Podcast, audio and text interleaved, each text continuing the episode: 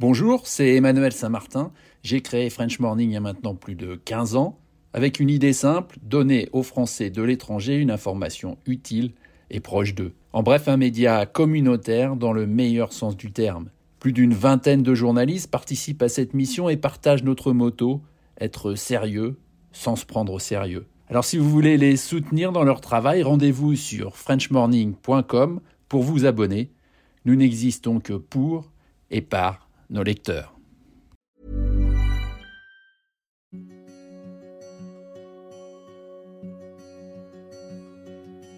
Pour être tout à fait franc, euh, c'est que j'avais donc un micro Zoom H4. Je découvrais du coup tout juste comment ça fonctionnait. Au final, je l'ai posé un petit peu à l'arrache euh, sur ma table de salon sans trop orienter ni rien. Et c'est ça le côté brut en fait, c'est qu'on entend aussi quand euh, Roman euh, se gratte le cou ou qu'il remet sa chemise, euh, on l'entend. Et c'est marrant parce que quand il a été nommé au concours Fonurgia Nova Awards, donc il y avait un parterre de spécialistes qui débriefaient sur ce podcast-là. ils ont démarré en disant ce que je prenais pour une faiblesse au départ, donc ce côté brut où on entend tout ce qui se passe dans la pièce. Ils l'ont pris pour un parti pré-artistique. Euh, et, ça me va très bien. Moi, je dis Amen, euh, tant mieux. Génération Podcast. Génération Podcast. Génération Podcast. Génération Podcast. Génération. Génération Podcast. Podcast. Génération Podcast. Generation Podcast. Salut, salut Vous avez eu la très bonne idée de lancer un épisode de Génération Podcast et je vous en remercie. Aujourd'hui, je vais tendre mon micro à Antoine Bonnet, le fondateur de Racontellers, contraction de raconter et de tellers, comme Deezer en anglais, jeu de mots que je trouve, soit dit en passant, extrêmement brillant, et créateur indépendant du podcast Fluctuate Mergiture, qui se compose de deux saisons dans lesquelles Antoine recueille les témoignages de deux de ses amis qui étaient à la belle équipe euh, le soir du 13 novembre 2015, et qui nous raconte cette soirée, mais aussi, et peut-être même surtout, l'après, dont on n'a finalement pas tant que ça entendu parler. Avant ça, Antoine, tu es passé par euh, Combini et Slate, euh, notamment avec nonfiction.fr. Antoine, merci beaucoup d'avoir accepté mon invitation et bienvenue dans Génération Podcast. Merci beaucoup, merci de m'inviter. Bonjour à tous. Je te propose qu'on plonge directement dans le vif du sujet. On va parler de ton travail, donc avec le podcast que je viens de mentionner, Fluctuate Numérique fluctuate mergiture, j'arrive plus à le dire, j'arrive plus à parler, excuse-moi. Dans ce podcast, je le disais, donc tu recueilles les tranches de vie de deux personnes qui te sont très proches. Et du coup, je m'interroge, comment est-ce que euh, votre amitié, vos conversations sont devenues un podcast? Euh, Est-ce que tu as dû les convaincre ou est-ce que vous en êtes arrivé à la conclusion peut-être collective même que c'était évident qu'il fallait faire quelque chose finalement de, cette parole? Alors, je pense que l'évidence, euh, on l'avait tous en tête. Euh, le problème était euh, résidait dans les modalités, le timing et la manière dont ça, allait être fait. Donc, comme tu l'as dit, il y a deux saisons, c'est deux locuteurs différents et donc deux approches différentes. La première, ça a été avec Roman, euh, qui lui avait le désir viscéral de raconter son récit. Il avait simplement aucune idée de la manière dont il devait le faire. Et il s'avère qu'un ami m'avait prêté un micro, que j'ai une discussion avec Roman qui m'explique qu'il a envie de graver son récit dans le marbre une bonne fois pour toutes et de manière exhaustive. Je lui propose de passer à la maison euh, pour l'enregistrer sans aucune ambition euh, très claire derrière. Euh, je me rends compte que ce récit va chercher très loin dans, dans des souvenirs très détaillés, très douloureux et que je connaissais, je connaissais les grandes lignes mais pas vraiment le, le détail. Et derrière, en m'attelant au montage, euh, je commence à me dire que ça ressemble à quelque chose. Et à ce moment-là, euh, je me dis, bon, bah, autant le publier euh, avec l'accord de Roman, évidemment. Cool artiste, voilà, désolé de te répondre que maintenant, t'avoir laissé un peu en galère. je te laisse une petite note vocale parce que j'ai bien réfléchi à ton idée d'enregistrement. Et c'est bon, bah, je me sens prêt. Je pense qu'après 5 ans, c'est le bon moment là. Je vais pas te cacher, ça me fait un peu flipper de te raconter cette histoire. J'ai un peu peur de craquer, mais. Euh, On va se le faire en one shot. Mais je sens que si je le fais pas maintenant, bah, je le ferai jamais. Et puis j'ai envie de graver euh, dans le marbre une fois pour toutes cette soirée et tout ce qui en a découlé avant que le, temps euh, fasse son travail et que j'oublie des détails. Bref, je suis super chaud et en plus j'ai bien envie de voir la nouvelle déco de ta garçonnière. Prévois des bières. Avec Jessica, ça a été différent euh, parce que son lien à ces événements-là est aussi euh, complètement différent. On comprend quand on écoute la saison 2. Euh, elle avait cette pudeur, cette pudeur extrême. Roman l'avait aussi, mais Jessica avait cette pudeur et surtout cette mauvaise expérience avec les médias traditionnels, on va dire, qui cherchaient plus à faire du reportage ou du format court sur leur histoire. Et eux, s'ils souhaitaient la raconter, c'était pour le graver dans le marbre pour eux, pour leurs proches, pour le grand public aussi qui découvre un peu ce qui se cache derrière un événement qui a fait la une de tous les journaux, mais pas que, du coup. Et donc Jessica, après avoir euh, mis un peu de temps à écouter celui de Roman, c'était pas son désir premier, mais finalement elle l'a écouté. Elle s'est décidée à prendre la parole à l'approche du procès également. En gros, le, procès se préparait. Eux, ils avaient levé la main pour témoigner. Euh, et du coup, euh, ils ont été sélectionnés pour témoigner. Et juste après leur témoignage, on s'est lancé avec Jessica, qui m'a raconté de A à Z euh, sa soirée d'anniversaire jusqu'à euh, jusqu'au témoignage euh, lors du procès. Donc c'est très dense, c'est assez douloureux de se remettre là-dedans. Mais je pense que le fait de poser des mots sur leur histoire, ça a aussi fait ressurgir tout l'amour qu'il y avait et qui guidait, qui était le fil rouge finalement de, de ce récit-là et de l'après 13 novembre. C'était déjà le cas avant, mais on n'avait pas l'occasion de le raconter. Là, disons que le 13 novembre, ça a été euh, un déclencheur d'émotions qu'on avait euh, tous en nous, mais qui ont été décuplées et qui ont renforcé les liens euh, de façon. aujourd'hui, c'est indéfectible. Donc, euh, donc voilà, c'était une manière pour eux de d'abord de, de, faire ce travail cathartique et ensuite de, euh, enfin je sais pas, moi je le prends comme une déclaration d'amour l'un envers l'autre, Roman et Jessica d'abord, et ensuite euh, auprès de tous leurs proches, tous les gens qui les ont entourés et qui les ont, qui les accompagnent toujours d'ailleurs dans, dans cette reconstruction qui est longue mais qui fait son chemin. Corrige-moi si je me trompe, mais c'est tes premiers pas dans le monde du podcast. Est-ce que ça a été finalement assez naturel. Tu disais, on t'a prêté un micro, euh, du coup, euh, de, leur tendre le micro et de le faire euh, par le média podcast. pourquoi pas finalement, je sais pas, à la télé, une chaîne YouTube. on parle justement de témoignages très très intimes. Est-ce que c'est ça en fait la, démarche? Je peux pas mettre de mots dans ta bouche Non, mais clairement, c'est clairement ça. C'est le podcast. Il y a des attributs qui correspondent tout à fait aux modalités que eux souhaitaient dans le récit de leur histoire cette forme d'authenticité, tu te sens inclus en tant qu'auditeur aussi, puisque tu te concentres sur le rythme de parole, sur la voix, sur l'intonation, sur les silences aussi. Euh, cette histoire-là aussi, euh, comme je l'ai dit, ils ont un, rapport aux médias traditionnels qui a été euh, assez bousculé suite à, cette soirée-là et les mois qui ont suivi. Donc voilà, pour eux, c'était une façon de, faire un récit, de proposer un récit complètement exhaustif euh, en s'affranchissant des contraintes d'une grille de programme, euh, qu'elle soit télévisuelle, radiophonique, euh, ce que tu veux. Donc ça, c'est de leur côté. Je pense que c'est un format qui leur correspondait très bien. L'anonymat qui va avec aussi, le fait qu'on ne voit pas leur visage. Et moi, de mon côté, disons que j'étais un consommateur très régulier de podcasts que euh, ayant travaillé un petit peu dans le journalisme, euh, j'ai aperçu les ficelles parce que ça n'a pas duré hyper longtemps, mais j'ai aperçu un peu les coulisses, comment ça se passait, etc. Je suis également un grand consommateur de médias traditionnels et euh, j'avoue que le format télévisuel, pour revenir sur l'exemple que tu citais, ne me correspond pas en tout cas dans la production de contenu.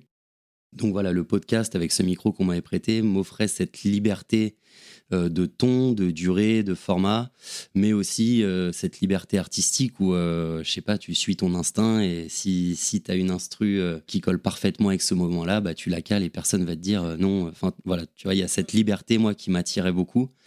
Et, et, quand on m'a prêté ce micro, je savais pas trop quoi en faire. J'ai commencé à enregistrer autour de chez moi après avoir déménagé. Donc, donc tu vois, je faisais des petits formats un peu plus libres, sans, sans avoir de ligne directrice précise, mais je voulais offrir un peu des photographies de ce qui m'entourait, des photographies euh, auditives pour le coup. Et, euh, donc voilà, le, chemin s'est fait, on appelle ça, tu dois savoir en anglais, la sérendipité, euh, un heureux hasard que Roman souhaite raconter son histoire au moment où moi j'ai ce micro-là. Et, donc voilà, mais je dirais que le fil rouge, c'est la liberté. Et pour eux, dans la manière de raconter leur récit et pour moi dans la manière de le retranscrire avec le montage et tout ce qui s'ensuit, toute la post-production. Alors justement, en termes de production, en termes de réalisation, tu as choisi, je pense notamment à la saison 1, de retranscrire ça de manière très... J'imagine que ça a été très monté aussi, mais l'écoute en est très brute finalement. Euh, Est-ce que tu peux me parler de cette intention? Alors, euh, pour être tout à fait franc, euh, c'est que j'avais donc un micro Zoom H4. Je- je- Mhm. J'imagine que tes auditeurs connaissent un petit peu. C'est le même que j'ai sur mon bureau. Ouais. voilà, donc un Zoom H4 euh, qui euh, est parfait pour prendre des ambiances, pour, euh, pour enregistrer de façon, enfin quand tu es en mouvement, quand tu es en mode euh, nomade. Euh, donc j'avais ce micro-là. Euh, je découvrais du coup tout juste comment ça fonctionnait. Au final, je l'ai posé un petit peu à l'arrache euh, sur ma table de salon, euh, sans trop orienter ni rien. Et, euh, et c'est ça le côté brut en fait, c'est qu'on entend aussi quand euh, Roman euh, se gratte le cou ou qu'il remet sa chemise, on l'entend. Disons que l'intention était de ne pas avoir trop de préparation. Et c'est ce qui a rajouté ce charme-là. Enfin, aujourd'hui, je trouve que c'est du charme, c'est le charme de l'authenticité. Mais, mais voilà, au début, j'ai tout fait pour justement le fait d'avoir ce petit handicap-là au départ sur la prise de son. Ça m'a poussé à faire énormément de recherches sur les manières de le retranscrire de la, de la meilleure façon possible avec ce petit handicap-là. Et c'est ce qui m'a fait euh, aussi énormément progresser, parce que j'ai passé du temps à, à checker euh, bah, en théorie, puis à mettre en pratique, à faire des tests, à revenir en arrière, à refaire des tests. Et c'est marrant parce que quand il a été nommé au concours Phonurgia Nova Awards, donc il y avait un parterre de spécialistes qui débriefaient sur ce podcast-là. Et ils ont démarré en disant ce que je prenais pour une faiblesse au départ, donc euh, ce côté euh, brut euh, où on entend tout ce qui se passe dans la pièce. Euh, ils l'ont pris pour un parti pré-artistique. Et, euh, et ça me va très bien. Moi, je dis Amen, euh, tant mieux. Mais c'est vrai, mais c'est vrai que ça, ça, enfin, ça rajoute en fait finalement à, à l'atmosphère Ouais. euh, du, du témoignage. C'est l'impression euh, d'être, je sais pas, moi je m'imagine dans une pièce euh, euh, un peu sombre de ton appart à, à écouter Roman. Enfin, je, ouais, on a l'impression un peu, un peu d'y être. Ouais, ouais, c'est Euh, ce, qui en- c'est ce qui en ressort beaucoup et c'est très bien. Et tu vois, sur la deuxième saison, du coup, euh, vu que je suis dans une phase de- d'exploration, de, progression, j'ai investi dans un micro euh, dynamique pour le faire d'une toute autre manière. Et donc voilà, ça me permet aussi moi d'être euh, stimulé techniquement, on va dire. Au-delà du fait que euh, j'aide mes amis à raconter leurs histoires et que ça me touche euh, au plus profond de moi-même, j'essaie de garder ce côté, bon bah je dois progresser là-dedans parce que j'aime ça. Et donc je tente des choses et tu vois, le prochain format que je ferai, ce sera peut-être une forme totalement différente. J'aime bien, en tant qu'observateur et auditeur, j'aime bien être surpris quand il y a des, voilà, des artistes qui font des choses que j'apprécie. Donc euh, j'essaie d'avoir, enfin je me force pas en fait, j'ai envie d'avoir, c'est ça fait partie de mon identité d'auditeur et je veux que ça fasse partie de mon identité de, de créateur de contenu. Justement, quand on se lance, euh, c'est pas toujours évident. Tu le disais, en plus, tu viens pas forcément de ce milieu-là, euh, de la radio, du podcast, même si tu as fait un peu de journalisme aussi quand même avant. Euh, en tant que podcasteur indépendant, on découvre souvent sur le tard qu'on doit Ouais. porter en fait bien plus qu'une casquette. Mm. Euh, créateur, intervieweur, marketeur, on a fait un peu du marketing aussi, Ouais. producteur, réalisateur, enfin bref, il y en a plein d'autres. Est-ce que tu t'es fait aider?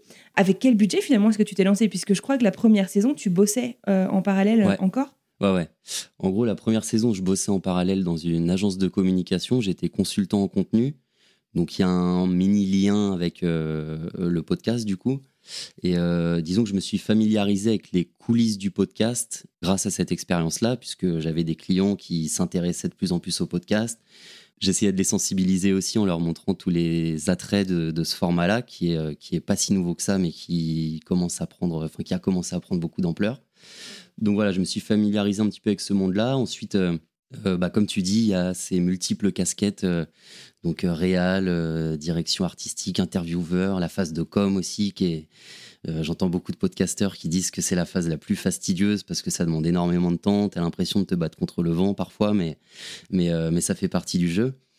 Et, et disons que tout le travail qu'il y a à faire autour du podcast après la prise de son, ça correspond à des choses qui, soit qui m'intéressent, enfin, que j'étais curieux de découvrir, soit que j'avais déjà un petit peu traversé avant, comme la phase de com par exemple. Et du coup, euh, bah, les choses que je désirais découvrir, j'y suis allé euh, tête baissée avec grand plaisir, à m'inspirer de ce qui se faisait un petit peu autour, euh, sur la réalisation notamment, sur la partie réalisation et montage.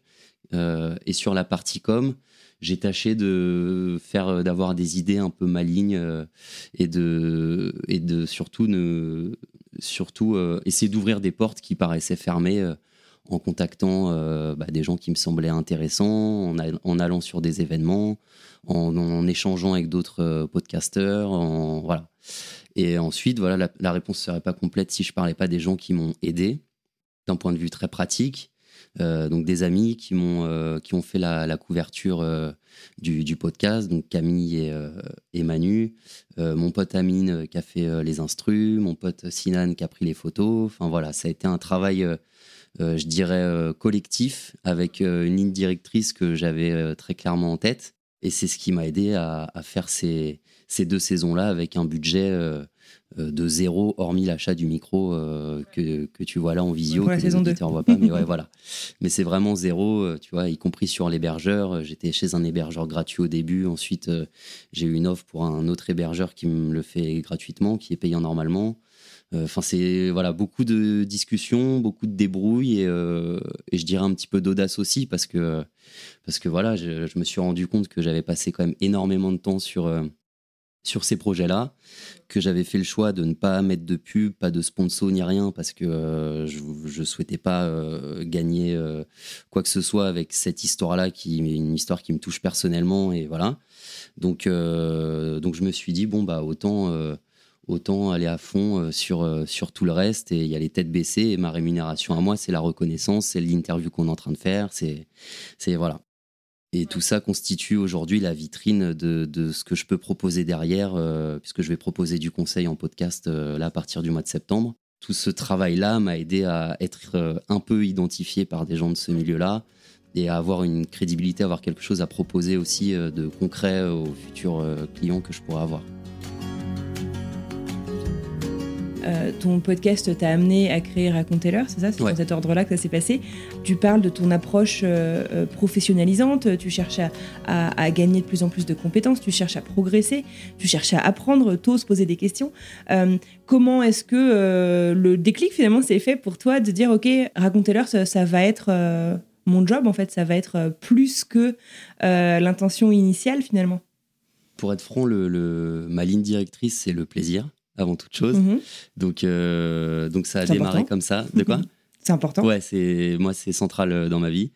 Et euh, donc euh, je me suis dit bon bah voilà, il y a ce projet là, j'ai envie de je me voyais pas le faire en mon nom non plus puisque comme je te l'ai dit, j'ai des amis qui m'ont aidé, qui ont apporté leurs compétences donc en graphisme, en beatmaking, en photographie. Et voilà, je voulais pas que ce soit fait en mon nom uniquement, donc euh, je me suis dit on va trouver un nom pour euh, ce truc-là, enfin ce, ce genre de collectif qui est pas figé du tout, qui est en mouvement. Enfin, tu vois, il y a des nouveaux, des nouvelles têtes qui arrivent, d'autres qui ont, qui sont sur d'autres projets. Enfin voilà, chacun mène sa vie comme il veut, mais la ligne rouge, le, le fil rouge, pardon, c'est euh, ça. Et donc ça s'est fait très naturellement. De base, ce nom-là et ce collectif-là, il a été posé pour euh, englober l'ensemble des gens qui, qui m'ont aidé sur ce projet et les impliquer aussi d'une certaine manière. Et en fait, petit à petit, euh, la, dimension professionnalisante, elle s'est surtout, euh, enfin, je l'ai surtout euh, comprise en, à travers les rencontres que j'ai faites, où tu vois les gens à chaque fois ils demandent bon bah c'est quoi la suite, c'est quoi la suite? Tu croises d'autres gens, y compris des professionnels, qui disent bon bah c'est quoi la suite, t'aimerais pas faire ça? T'as des gens qui te proposent euh, des choses ou qui t'ouvrent leurs portes du moins. Et c'est là que je me suis dit bon bah il y a un truc à faire, euh, il y a un truc à faire là-dedans et, euh, et ça tombe bien parce que j'adore ce format-là et tout ce qui tourne autour de ce format-là. Donc c'est euh, de l'opportunisme euh, pas trop calculé, mais, euh, là aujourd'hui je- j'en suis sûr, euh, c'est ma carrière professionnelle va se dérouler autour de ce, va tourner autour de ce format-là, euh, au moins dans les euh, deux trois prochaines années. Et, euh, et c'est aussi euh, voilà un format d'indépendance, de travail indépendant qui me va très bien puisque j'aime beaucoup voyager. Et, moi, dans un monde idéal, euh, je travaille trois jours par semaine et le reste du temps, je me fais plaisir. Donc c'est ce un peu ce que j'ai fait cette année-là et ça me va très bien. Tu vois, avoir Ça a l'air de te réussir, donc tant mieux. Ouais, ouais, après, il y a d'autres paramètres de l'ombre qu'il faut, qu'il faut régler, mais, euh, Ouais. mais ouais, ouais, en tout cas, moi, euh, très personnellement, c'est quelque chose que, que j'apprécie beaucoup et je pense que ça correspond un petit peu au nouveau monde euh, qu'on a euh, fantasmé post-Covid. Cette liberté de, de, bah, de travailler dans le domaine qu'on souhaite, cette liberté de bouger là où on veut bouger, de découvrir des choses, d'être en mouvement, de faire des rencontres. Donc euh, voilà, je, ce, le podcast, ce format-là, me permet de voilà de trouver le bon compromis, le bon équilibre euh, sur tous les autres euh, aspects de, de ma vie. Donc ça arrive un peu comme euh, disons que c'est l'opportunisme logique quoi. J'ai ressenti ça comme un comme un viol. Ça a eu un impact fou dans notre vie. en nous, filmant même le sol sans aider en prenant cette photo volée. Pour la première fois de ma vie, j'ai- remis en question euh, le rôle euh, des, des journalistes. euh, et euh, au tout départ, aux Invalides, c'était un repère de vautours. Il y avait des journalistes qui venaient, il y avait des journalistes qui passaient en douce, il y avait des journalistes qui avaient essayé de rentrer dans ma chambre à la salle pétrière. On était contactés par plein de journalistes en, en sentant tout de suite que que c'était pas pour euh, nous rencontrer, c'était pour observer les dégâts. Le futur d'Antoine, professionnellement du moins, il le voit donc clairement à l'audio.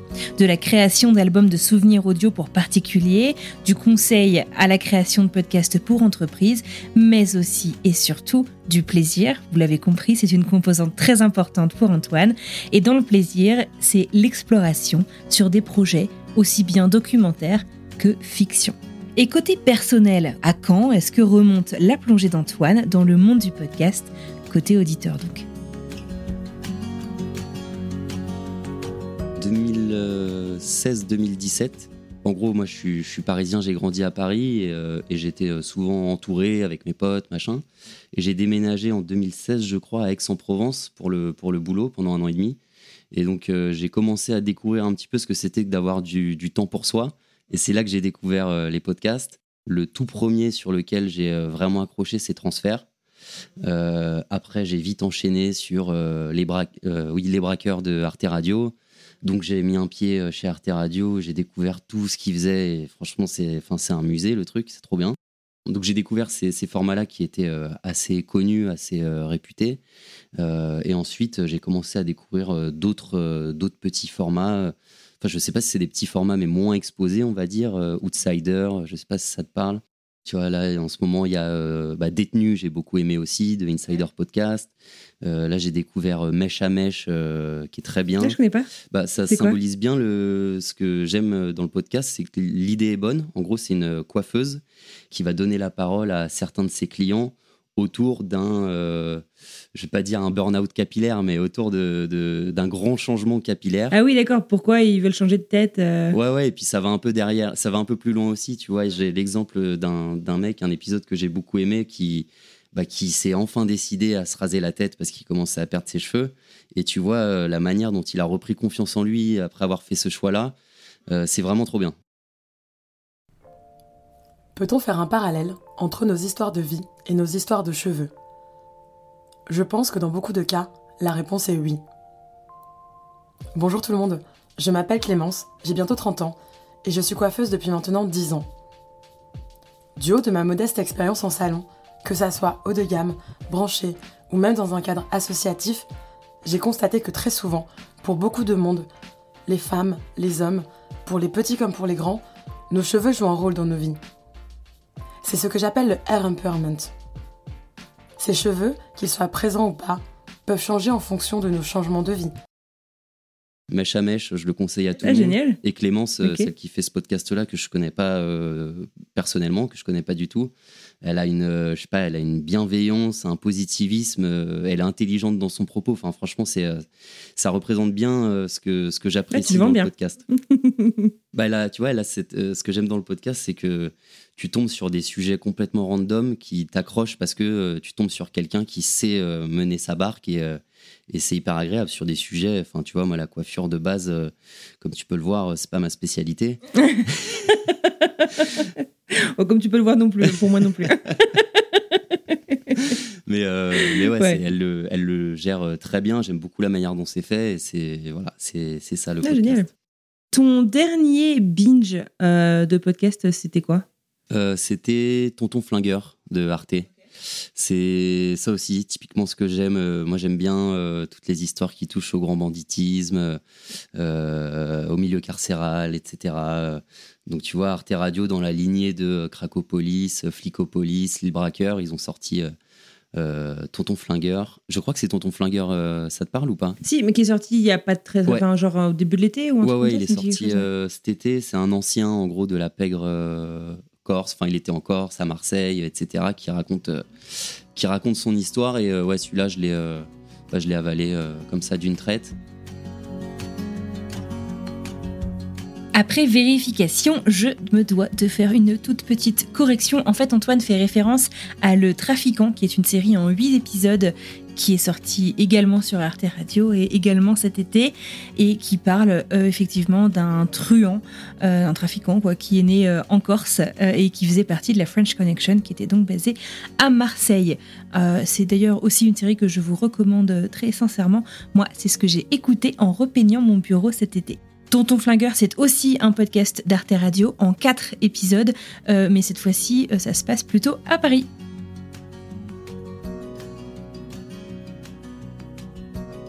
Et un autre format que j'ai beaucoup apprécié, alors faut que je te retrouve le titre, c'est le récit de euh, deux ou trois femmes afghanes qui sont en correspondance avec. Euh, euh, Inside Kaboul Ouais, exactement. Inside Kaboul. Euh, de... C'est sur France Inter, hein, je crois.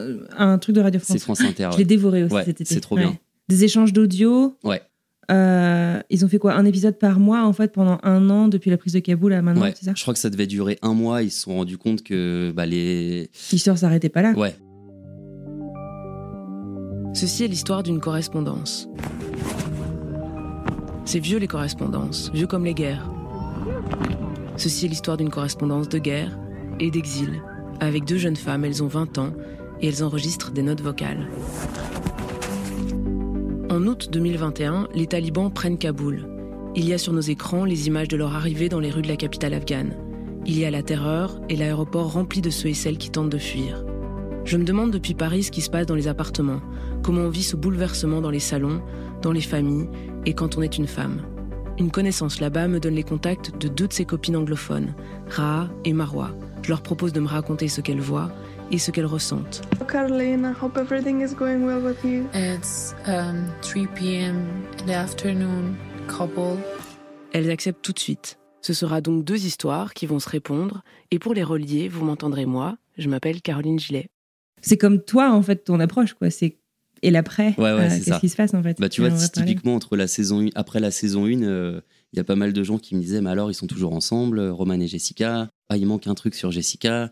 Et j'avoue qu'en le faisant, j'avais en tête que Jessica allait parler derrière, mais si jamais elle l'avait pas fait, ça aurait été, euh, ça aurait été dommage, parce que les gens n'auraient pas eu toute la splendeur de cette histoire-là, puisque mhm. Jessica, je trouve qu'elle la raconte très bien et qu'elle témoigne ouvertement de son amour euh, pour Roman et euh, c'est c'est trop bien quoi. Donc euh, ouais, je suis hyper content qu'elle ait qu'elle ait accepté de jouer le jeu et que bah, les auditeurs aient aussi l'histoire de la manière la plus exhaustive possible. En tout cas, leur histoire mm. d'amour, elle est assez exhaustive.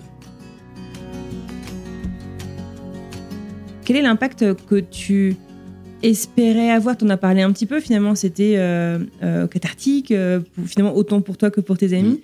Mm. et est-ce que cet euh, impact et peut-être cette, euh, cette euh, ambition initiale a évolué du coup avec, bah, avec une deuxième saison, avec en plus, il y a eu une belle réception, tu as été récompensé, donc je veux dire, c'est pas un, projet qui reste dans ton coin finalement. Ouais, disons que les attentes ont évolué avec le temps. Comme je l'évoquais tout à l'heure, la, première attente de base sur le podcast de Roman, c'était vraiment pour l'accompagner dans une étape de sa reconstruction. Il le dit lui-même euh, dans le podcast, euh, quand tu commences à parler, c'est que tu es déjà un petit peu euh, guéri, un peu réparé. Et donc ça, c'était vraiment le projet de base. Et puis, et puis voilà, l'accompagner à ma façon, comme j'ai toujours essayé de le faire. Donc au début, c'était en faisant l'éponge, et là maintenant, c'est en, l'aidant à diffuser son récit et à poser des mots dessus. Donc ça, euh, ambition de base. Après, je me suis dit, bon, bah, vu que j'ai passé quand même du temps dessus, je vais postuler à des concours, on ne sait jamais. Euh, donc après, ça a été sélectionné. Donc là, l'ambition, c'était de les, bah, de les gagner. Bon, bah, j'ai pas mmh. gagné, mais euh, le, rien que le fait d'y être, c'était complètement inattendu. C'était déjà une belle reconnaissance, ouais. Grave, grave. Et euh, ensuite, en faisant la saison 2, bah, euh, je suis reparti de l'ambition euh, là où je m'étais arrêté. Donc l'idée, c'est pareil d'accompagner Jessica, donc tout comme Roman, mais aussi là j'ai postulé à des concours. On va voir ce que ça, ce que ça donne. Les résultats, enfin la sélection n'est pas encore arrivée.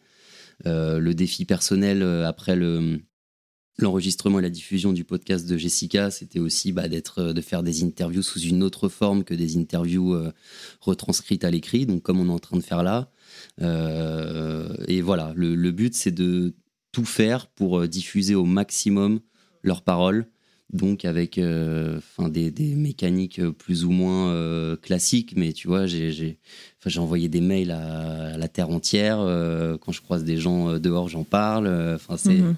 c'est un- tu vis ton projet. Quoi. ouais vraiment ouais, ouais, c'est un truc qui bah tu vois déjà de base l'histoire elle, elle elle fait un peu partie de moi même si j'étais pas sur place elle fait enfin elle fait partie de moi elle fait partie de ma construction aussi et, euh, et elle fait ouais elle fait partie de ma propre histoire euh, aujourd'hui je peux le dire J'ai envie de, de- de- de rebondir sur un truc que tu as dit. tu as utilisé le mot éponge. Mm. Euh, comment comment est-ce que, euh, je veux dire, recueillir, recueillir, recueillir, ça peut être aussi euh, très lourd. Mhm. Euh, c'est euh, comme tu le dis, c'est ça fait partie de ton histoire euh, à la fois personnelle et de ta construction professionnelle. Mhm. Euh, comment est-ce que euh, tu te protèges finalement euh, dans le recueil de ces témoignages? Est-ce que je sais pas, est-ce que ça, enfin j'imagine que ça n'a pas été facile tous les jours. Mm. T'as pas recueilli tout ça en une fois, si? Si. Enfin, euh, Roman, euh, tout Roman s'est fait en une fois. Ouais. Ça a duré 4h30. Euh, Celui-là, je l'ai monté euh, chez moi à Paris, mais en parallèle de mon boulot. Ce qui fait que je bossais le soir. Euh, Enfin, tu vois, j'avais quand même la, la soupape de décompression, euh, entre guillemets, avec le travail et euh, les sorties euh, voilà, avec les potes, le sport, etc. Et donc, euh, voilà, tous ces éléments-là autour de, des moments où je, travaillais sur le podcast me permettaient de sortir de ce truc-là et de, de respirer un peu. Et sur le deuxième, euh, alors j'ai enregistré Jessica en octobre. Et euh, trois jours après, je partais pour quelques mois en Amérique centrale. Et je sais pas si je l'ai fait consciemment, mais du coup, tu vois, je faisais mon voyage. Quand il pleuvait, parce que c'était la saison des pluies, bah, je bossais sur le podcast. Et, euh, et derrière, je suis rentré à Paris, je continuais de bosser dessus. Après, je suis parti euh, quelques mois au Maroc aussi, euh, tout en Mm. bossant sur le truc. Et tu vois, c'était un peu ça le, ma façon Ça inconsciente. permettait de couper finalement. euh, Ouais, ouais. Aussi. Ça n'a pas été calculé, mais avec du recul, je pense que je l'ai fait, je l'ai fait pour ça aussi, histoire de, bah, tu vois, quand tu es confronté à, à ce que l'être humain peut faire de plus horrible et euh, donc euh, un- une attaque terroriste de plus beau en même temps avec l'amour que eux ressentent, ça fait beaucoup d'émotions d'un coup, donc euh, et beaucoup de dons de soi aussi, le fait de travailler dessus. Donc voilà, j'ai fait des trucs assez entre guillemets égoïste pendant ces montages-là où je suis parti tout seul et je faisais ma vie, euh, euh, voilà, euh, du surf, des randos, des rencontres. Enfin voilà, tu vois, très bon équilibre. je, je- si si, si quelqu'un veut me proposer le même type d'équilibre pour l'année prochaine, je, je prends. je prends. De type rémunéré, bien sûr. Le message est passé. Est-ce qu'il y a un conseil qu'on t'a donné en fait qui t'a, euh, pas, particulièrement aidé, dont tu pourrais faire euh, euh, bénéficier des gens qui cherchent à se lancer, qui ont envie de raconter des histoires fortes, par exemple? Alors j'ai un conseil qui me vient en tête, mais que qu'on m'a pas donné après le lancement du podcast, mais plutôt avant dans mon ancienne boîte où je faisais du conseil pour des entreprises, où on conseillait toujours aux boîtes bah, d'être, tu sais, vrai, authentique, machin, machin. Et voilà, moi c'est quelque chose que j'ai souvent entendu et je me suis dit bon bah là il faut que ça le soit, d'autant plus que c'est sur du podcast, c'est euh, le média euh, authentique par excellence. Et donc euh, voilà, je, pense qu'il faut le jouer vrai, il faut faut pas le faire pour, euh, faut pas avoir une cible précise en tête comme on ferait en marketing, en tout cas sur des histoires fortes comme ça. Faut, faut le faire pour, pour que la personne, pour que ton locuteur, pour que la personne qui est interviewée soit fière de- du rendu final. Euh, je dis ça après, c'est un peu facile parce que c'est des gens que j'aimais euh, déjà avant de faire le format, mais c'est vraiment un truc euh, sur ce type de récit-là. moi, la pire des, la, la- pire des réactions, ça aurait été qu'ils me disent ah ouais, ah c'est dommage, tu vois, ça aurait pu être mieux. Donc, donc moi j'avais ce truc-là, ouais, vraiment, bon bah voilà, les rendre fiers, tout raconter, enfin être transparent totalement. Tous les, je fais le parallèle avec les entreprises parce que c'est ce qui c'est ce qui m'animait avant de, de lancer le podcast, mais c'est vraiment euh, tout ce qu'on recherche aujourd'hui chez les entreprises, quoi, de la sincérité, de la transparence, euh, de l'authenticité et de, et de l'humanité aussi. Donc, euh, donc voilà, moi je, je- j'ai beaucoup misé là-dessus et, et quand j'écoute des, des podcasts, j'aime que, que les podcasteurs misent là-dessus aussi. Et voilà, après un autre conseil qui peut être utile sur les podcasteurs que je me suis appliqué à moi-même, c'est euh, pas trop faire de, euh, de syndrome de l'imposteur. Tu vois, quand tu fais ton montage, euh, évidemment, toi, tu as conscience de toutes les failles de ton format. Mais il y a des petites mécaniques à trouver. Je sais pas, moi, parfois, je rajoutais une petite instru en fond qui me permettait de cacher une grosse erreur de mont- enfin, une grosse, une erreur de montage en tout cas que moi j'entendais à chaque fois que j'écoutais. Mais un auditeur lambda bah, va pas, va pas tiquer, euh, va pas tiquer dessus. Enfin, tu la, tu le masques un petit peu, tu l'habilles. Et, euh, et euh, voilà, tu, tu diminues un petit peu l'impact de ce petit hic auditif.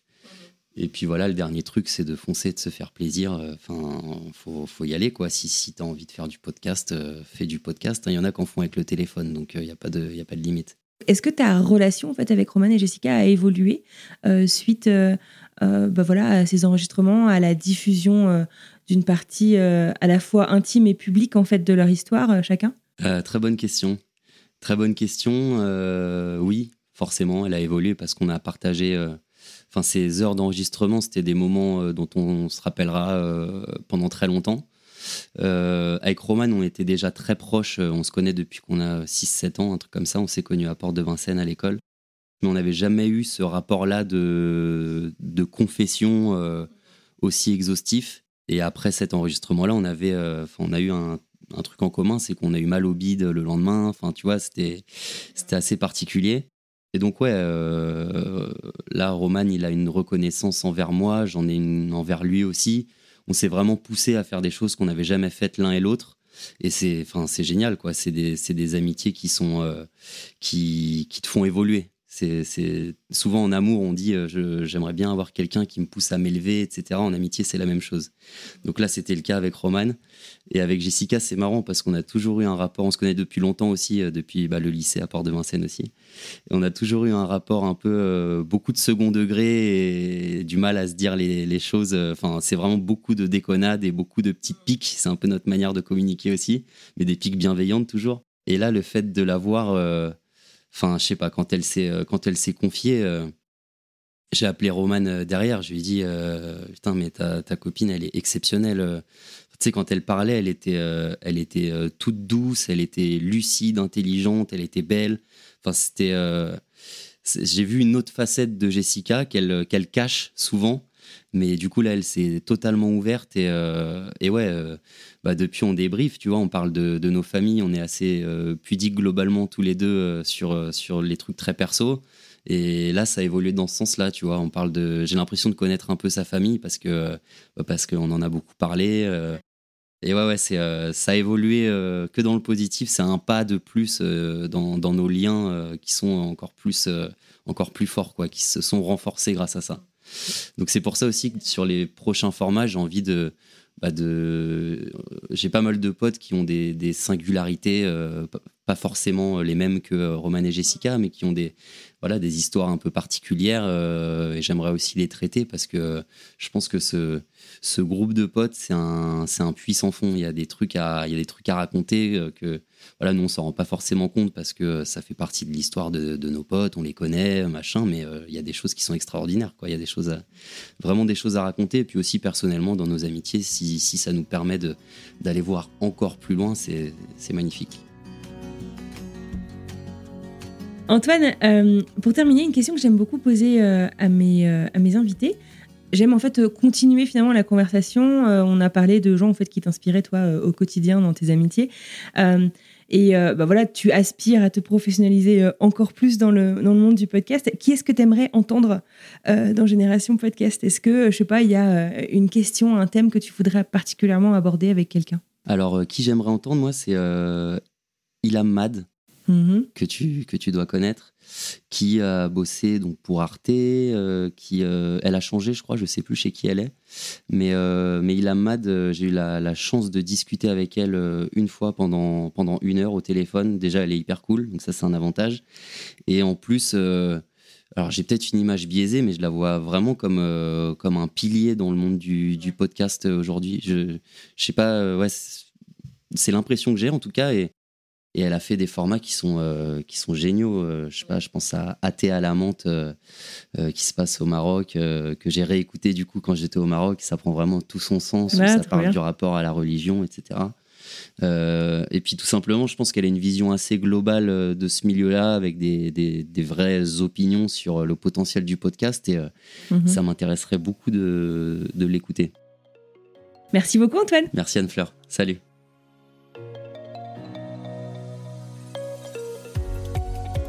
Et voilà, c'est terminé pour aujourd'hui. J'adresse un immense merci à Antoine Bonnet de Raconter L'Earth pour sa disponibilité et pour cet échange que j'ai trouvé passionnant. J'espère que vous avez passé un agréable moment vous aussi. Si vous souhaitez euh, suivre la suite des aventures d'Antoine et de Raconter L'Earth, Antoine vous invite à le suivre directement sur Instagram, at L'Earth, ou sur LinkedIn en cherchant Antoine Bonnet. Si cet épisode vous l'a plu, partagez-le autour de vous sur les réseaux sociaux, dans la vraie vie, comme vous voulez. Sachez que ce travail est un travail fait de manière complètement indépendante et bénévole, et vos partages m'aident énormément à faire connaître ce travail justement. Je vous remercie encore une fois d'être là chaque semaine pour nous écouter. Je vous souhaite une merveilleuse fin de journée. Je vous retrouve jeudi prochain pour un nouvel épisode. Et en attendant, je compte sur vous pour écouter des podcasts. Salut